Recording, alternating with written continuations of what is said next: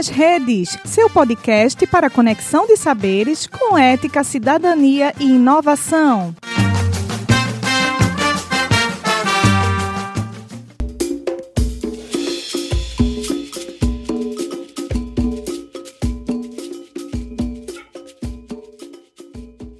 Começa agora a Segunda Feminista, um projeto do Grupo de Trabalho Gênero da Ampul Brasil.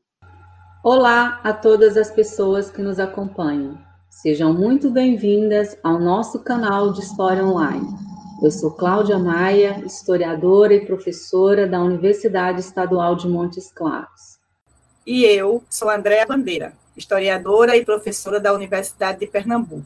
Juntas, coordenamos este podcast que pretende divulgar pesquisas e ampliar o alcance das narrativas sobre mulheres, gêneros e feminismos. Todas as segundas-feiras, traremos uma nova roda de conversas com quem faz história.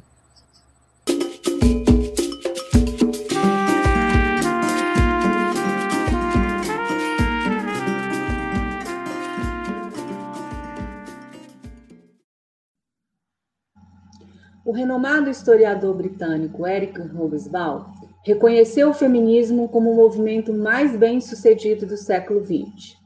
Claro, concordamos inteiramente com ele. Sem dúvida, o século XX foi marcado por momentos de grande efervescência da luta política das mulheres e por importantes conquistas de direitos. Mas essa história de luta é anterior ao século XX. E aqui na América Latina, no Brasil em particular, ela remonta ao século XIX. Para falar sobre esses feminismos de ontem, convidamos a historiadora da Unimontes, integrante do GT Estudos de Gênero da Ampul Minas, Bárbara Figueiredo Souto. Olá, Bárbara. Obrigado por ter vindo conversar com a gente hoje. Bárbara, fala um pouco mais de você para quem nos acompanha, fala da, traje da, trajetória dos seus estudos sobre as mulheres na imprensa, que começou desde o mestrado. Se apresente para quem nos acompanha, Bárbara. Bom dia a todas e a todos. Falar da gente nem sempre é fácil, né? Ocupamos muitos espaços, somos marcados por muitas vivências, mas eu prometo que vou ser breve na minha apresentação. Bom, é, a minha formação é integralmente na área de História.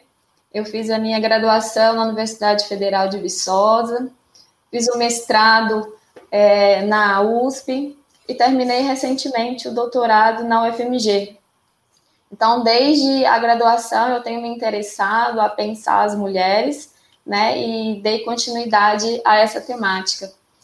É, além disso, é, eu sou professora no Departamento de História da Unimontes.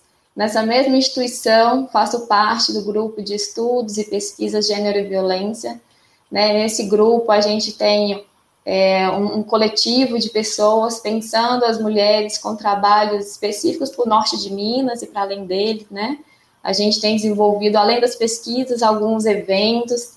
Né? No ano passado, a gente teve o primeiro SEG.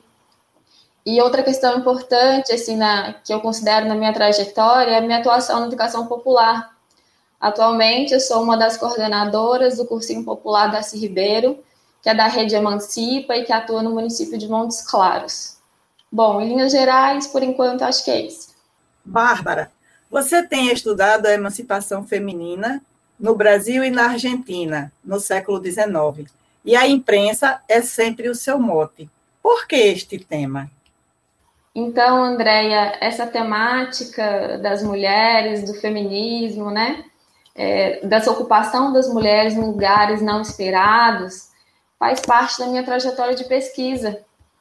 Então, como eu disse anteriormente, desde a graduação eu tenho pensado essas mulheres, mas logo no início, né, que eu entrei na licenciatura, eu fui convidada a ser bolsista de iniciação científica num projeto que pensava o movimento ultramontano no Brasil e comecei a trabalhar com imprensa para pensar esse movimento.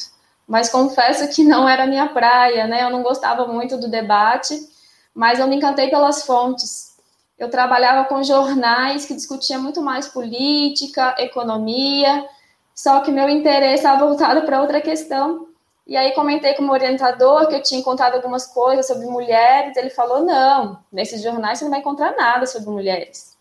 E aí que eu fiquei mais curiosa, né? E aí acabou que durante a, a iniciação eu comecei, além da pesquisa que eu tinha que fazer, comecei a encontrar artigos sobre mulheres nesses jornais, que eram jornais políticos, mas, né, claro, as mulheres estavam lá.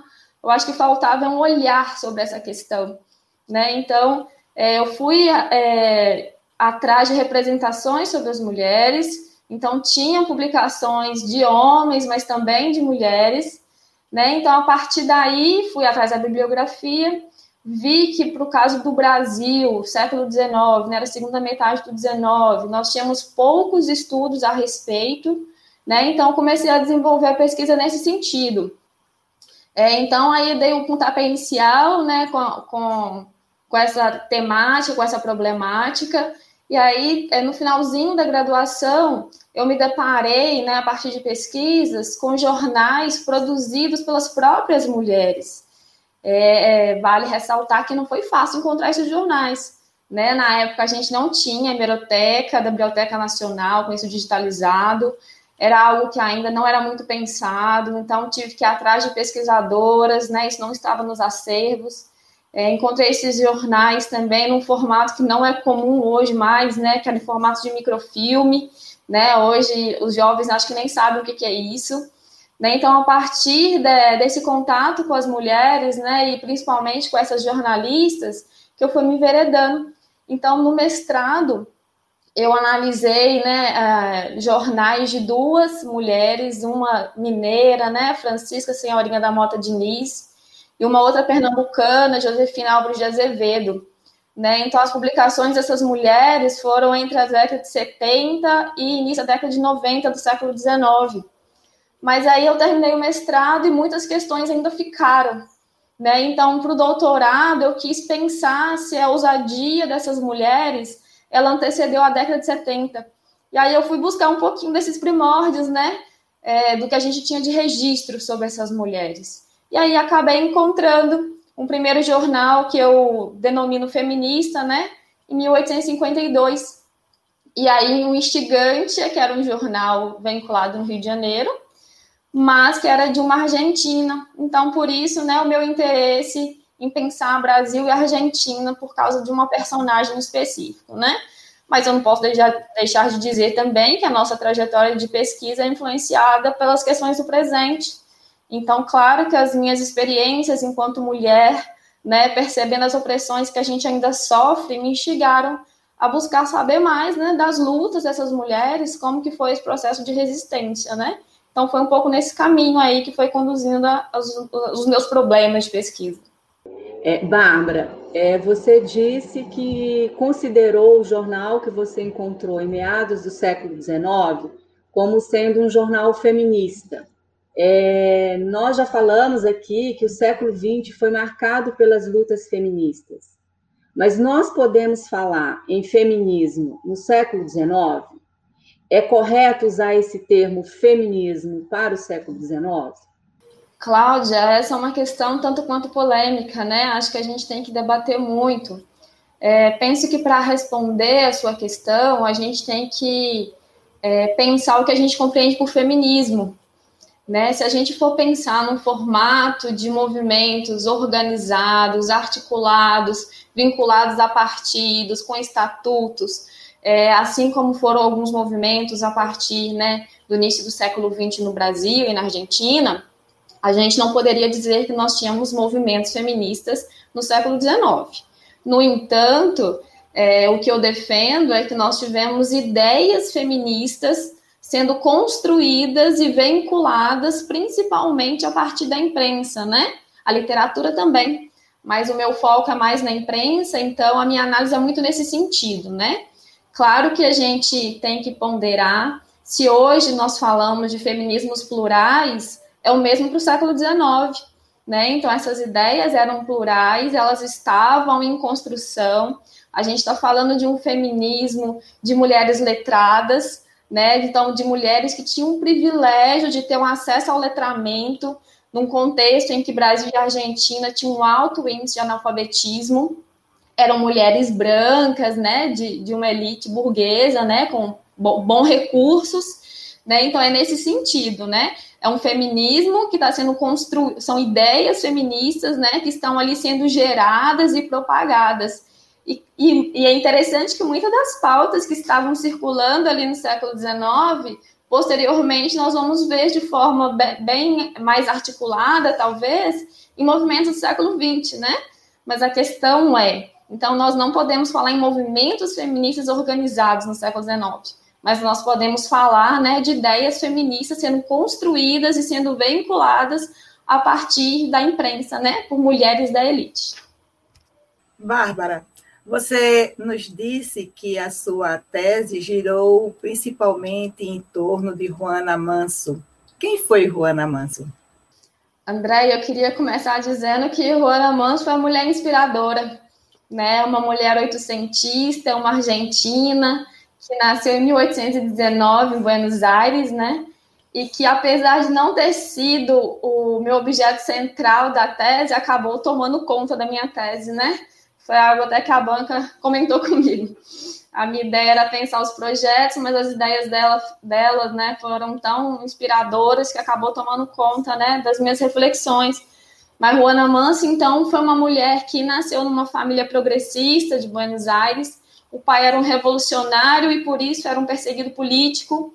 Então, devido a essa atuação do pai, ela acabou já iniciando, desde muito nova, alguns deslocamentos, né? Então a família, ela estava com cerca de 13 anos, teve que ir para o Uruguai, fugida, né, da política do Juan Manuel Rosas. E, mas ainda assim, Buenos Aires ela começou a ter acesso então a estudos formais, né? Porque a família tinha esse recurso, era uma família intelectualizada. Então, já em Buenos Aires, ela começa a escrever é, romances, poesias, e quando ela foi para o Uruguai, ela continuou escrevendo no Uruguai, ela teve contato com intelectuais que depois ficaram conhecidos como a geração de 37, né? Então ali ela continuou, ela começou a contribuir com a imprensa no Uruguai.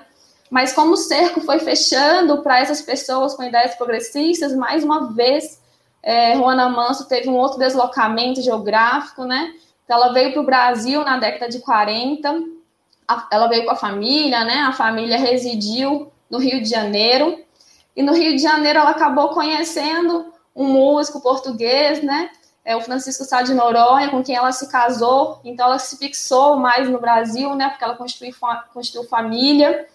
É, durante esse casamento, mais uma vez, ela se deslocou, né? Ela foi para os Estados Unidos devido a uma turnê artística do marido, mas nesse processo ela não parou de produzir, né? Então, nos Estados Unidos, ela aproveitou né, a, a viagem para conhecer instituições de ensino, principalmente voltada para as mulheres.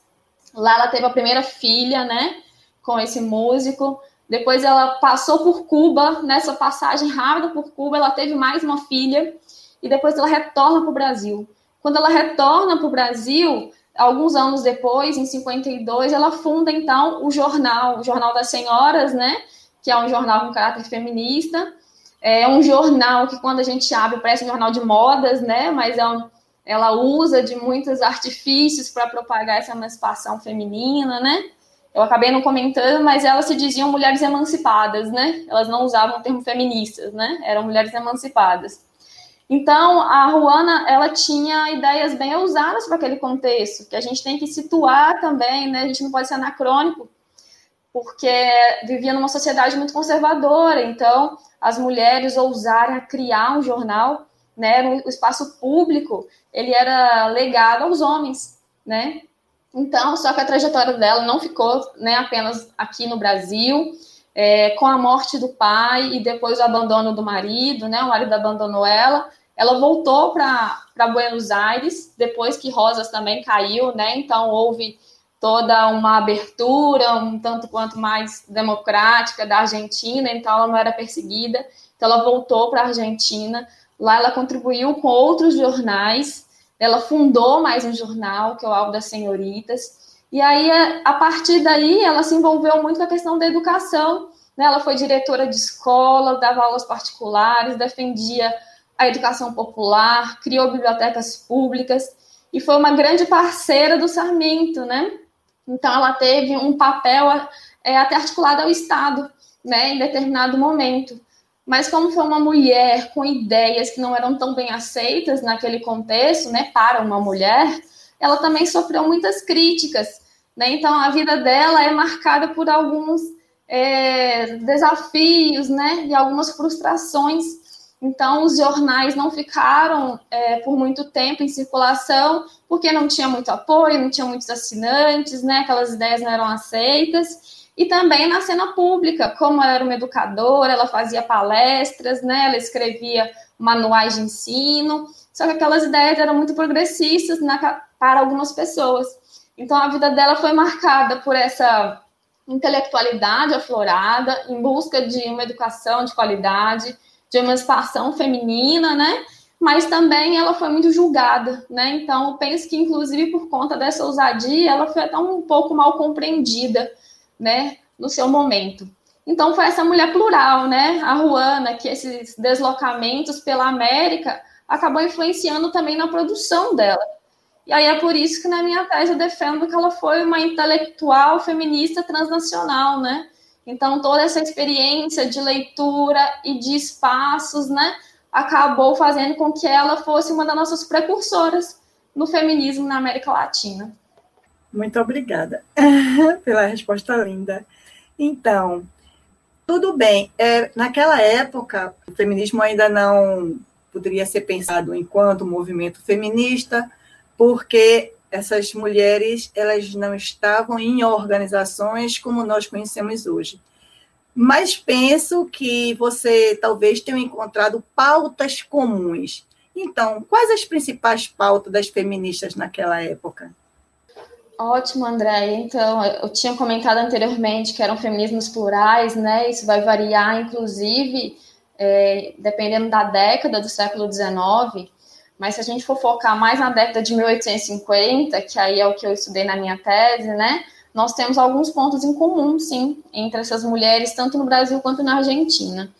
É inegável que a principal pauta era educação, né? Então era uma educação de qualidade, porque se a gente pensar naquela sociedade patriarcal, né? Mesmo as mulheres que tinham acesso ao ensino regular, elas não poderiam estudar todos os conteúdos, né? Então, elas reivindicavam o acesso à ciência, né? Porque era legado às mulheres saber ler um pouco, escrever, né? Um pouquinho de aritmética, aprender a ler os livros de oração e a economia doméstica. Mas elas queriam muito mais do que isso, né? Então, elas queriam um reconhecimento intelectual. E para isso, elas sabiam que elas precisariam estudar geografia, história, ciências naturais, as exatas com mais profundidade, né? Então, a principal pauta era a educação. A educação era, a pau, era o cerne da independência dessas mulheres, porque era parte da educação que elas teriam, por exemplo, reconhecimento intelectual, tendo em vista que algumas dessas mulheres escreveram romances, teatros, poesia, fundaram jornais, né? Então, elas precisavam dessa bagagem. Além disso, elas tinham a pauta do, da inserção no mercado de trabalho, né? Ressaltando, eram mulheres brancas da elite que eu estou falando, né? Então, elas queriam se inserir no mercado de trabalho para além do magistério. Para isso, também precisaria de uma formação outra, né? É, outra pauta importante era a igualdade dentro do matrimônio, então, elas tinham ciência que sofriam muitas opressões no matrimônio. Elas não sabiam nem sobre a economia do casal, né? Não tinham controle do que quais eram os bens. Elas queriam administrar também esse dinheiro, né? É, além disso, uma pauta que muito me chamou a atenção, que é muito relevante também no discurso dessas mulheres da década de 50, foi a abolição. Né? Então, elas criticavam muito a cidade escravocrata, principalmente no Brasil né? A Juana Manso, quando vai para a Argentina, ela critica também a escravização indígena, né? Mas é mais forte a crítica para a sociedade brasileira, pensando a condição dos negros e das negras, né? Então, assim, em linhas gerais, as pautas principais são essas, né? A gente encontra outras, mas se a gente for pensar em conjunto, essas que tinham mais convergências entre essas, entre essas mulheres de letras. É, Bárbara, é inegável que o feminismo hoje está na ordem do discurso, né? Tanto o feminismo quanto o antifeminismo. Nós estamos vivendo, eu acredito, que uma nova é, avassaladora onda do feminismo, né? É, como você percebe esse momento hoje, Bárbara, do feminismo? Quais desafios nós, mulheres, feministas, acadêmicas e ativistas, temos pela frente? Cláudia, eu tenho um olhar muito positivo e otimista dos feminismos contemporâneos, né? É, eu fico encantada com a juventude envolvida nos movimentos feministas, né? É muito diferente de alguns anos atrás, né? Fico tentando rememorar até a minha experiência na universidade, enquanto acadêmica, né? Enquanto estudante, eu não vi essa efervescência que eu vejo hoje, né? Então penso que as meninas estão tendo muito mais consciência de que não podem aceitar relacionamentos abusivos, né? Piadinhas, não podem aceitar os seus corpos sendo né, é, objetificados na, na televisão, não aceitam mais os meninos é, ficarem né, mexendo com elas na rua. Então, eu penso assim que a juventude está trazendo um fôlego imenso para os feminismos hoje, né? Penso que a gente tem aí potências né, dentro do feminismo com diversas linhas que foram surgindo também, né? Ele é muito mais plural, de fato, né? Nós temos feminismo negro, temos é, é, as mulheres trans, o feminismo das mulheres trans, nós temos ecofeminismo, feminismo comunitário, né? Enfim, nós temos diversas linhas aí, apesar das suas pautas mais específicas, acho que todas elas estão lutando contra a opressão, né, das mulheres, né? Então isso é fundamental. Mas eu também tenho ciência que a história do feminismo ela não é linear, não é evolutiva, né? A gente tem uns retrocessos e a gente está vivendo uma onda conservadora muito clara aí nos nossos governos, né, na América Latina e para além dele, né? É, então, assim, é, isso é um desafio que a gente tem que encarar. Então, eu acho que é hora mesmo de unir, de fortalecer, porque a gente tem que derrubar esses estereótipos que ainda estão vinculados sobre as feministas e os feminismos, né? Para a gente conseguir construir uma frente mais ampla, né? Então, eu penso que o desafio é justamente a gente lutar contra, em alguns momentos, determinado tipo de mídia e de discurso que está sendo vinculado, que é o discurso de ódio e são as fake news. Né? Mas eu penso que a gente tem grande potencial para isso, porque se lá no século XIX, no feminismo de ontem, a gente tinha praticamente a imprensa né, muito limitada, hoje a gente tem um acesso muito maior, com muitas plataformas, né? Então, seja plataforma de áudio, de vídeo, de escrita, né? Então, a internet está aí e as mulheres estão agindo, né? Temos vários cursos sobre feminismos hoje, online, né? Então, eu vejo que a gente tem uma potência muito grande. Bom, agora, para a gente conseguir essa união, né, eu penso que a gente precisa de, de, duas questões, assim, de investir em duas questões. Eu, enquanto professora, não podia deixar de dizer, né, a educação é o primeiro passo, né, então, e, e em todos os níveis, né, nós, enquanto professoras universitárias, isso tem que estar nos nossos debates acadêmicos, né, a gente não pode deixar isso de lado, mas também na educação básica é fundamental problematizar os próprios discursos históricos, né, Infelizmente, hoje nós temos alguns livros didáticos que já ajudam nesse sentido, né? Então, acho que cabe muito ao professor mesmo trazer e avançar nesse debate, e dentro de casa, é claro, né? Então, vejo grande potencial na educação das crianças, né? Então, é desde cedo que a gente tem que criar crianças sem preconceito e sabendo que elas não têm direito nenhum de oprimir as mulheres, né? Agora, além da educação, eu penso que a gente também tem que ampliar o diálogo com a comunidade, com as periferias, né? Porque muitas vezes esse discurso não chega lá, né? Então, às vezes é muito simples para nós acadêmicas que temos leituras e interesse no tema, né, avançar e compreender a importância desse movimento. Mas muitas vezes na periferia, a pessoa às vezes não tem nem hábito de leitura, às vezes só tem tempo de assistir um jornal e vem aquele discurso que não é mais apropriado. Então, acho que o nosso desafio é esse: é educação e romper essa barreira da universidade e chegar na comunidade, né? Inclusive, queria completar e para finalizando, não quero me estender, é, eu penso para a gente conseguir acabar com essa crise sanitária e política que a gente está vivendo agora, a gente precisa, de fato, do discurso feminista, né? Eu acho que é uma revolução feminista que, que a gente precisa agora, né? Que são é, conceitos como coletividade, afeto, cuidado com o outro, né? Então, é, é solidariedade, né? Então, acho que a construção de uma de um mundo outro, né, que a gente tá, tem que construir é, a partir de princípios feministas, né? Então, vejo grande potencial mesmo nesses feminismos contemporâneos. Muito obrigada. Foi lindo. é, precisamos conhecer mais o significado do papel social das mulheres e o que você nos contou, Bárbara, nos ajuda a pensar como mulheres e homens se relacionam nos seus cotidianos e as consequências dessas relações para a qualidade das nossas vidas. Inclusive, é importante pontuar que as mulheres sempre lutaram pelo direito ao reconhecimento do seu papel social, bem como as lutas das mulheres, desde sempre, transformaram mais que a realidade das vidas das mulheres, as lutas das mulheres ontem e hoje transformam as sociedades. Se estamos aqui falando para o mundo, devemos isso a mulheres como Juana Manso. Penso que as pessoas que te escutaram hoje tiveram a oportunidade de se aproximarem mais dos conhecimentos produzidos dentro das nossas universidades e, em, e estão mais curiosas para saberem mais sobre o tema. Muito grata a você, Bárbara. Obrigada também a todos que nos acompanharam no programa de hoje. É, então, queria agradecer essa oportunidade, né? agradeço a professora Cláudia, a Andrea, pelo convite. É sempre muito bom né, ter a oportunidade de compartilhar um pouquinho das nossas reflexões. Né? Acho que é um dever que nós da Universidade Pública temos, né, que a gente tentar dialogar mais sobre o que a gente está produzindo.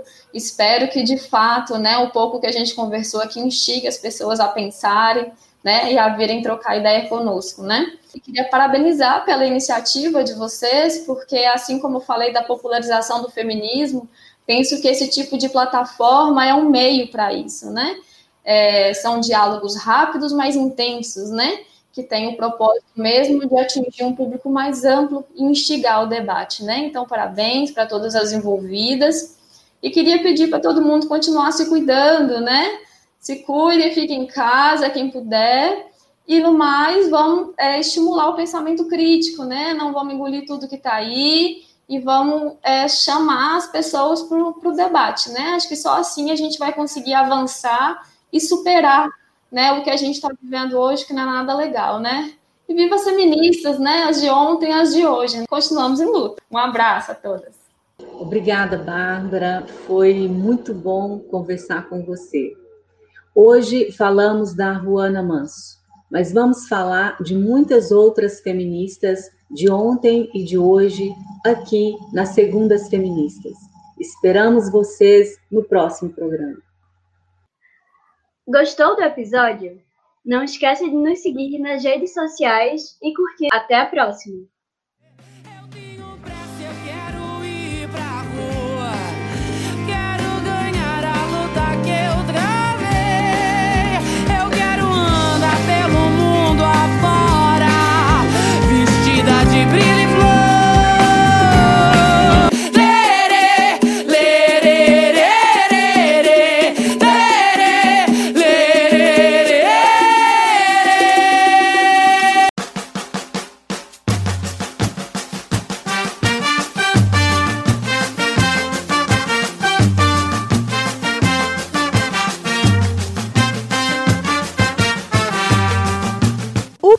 Nas redes, seu podcast para conexão de saberes com ética, cidadania e inovação.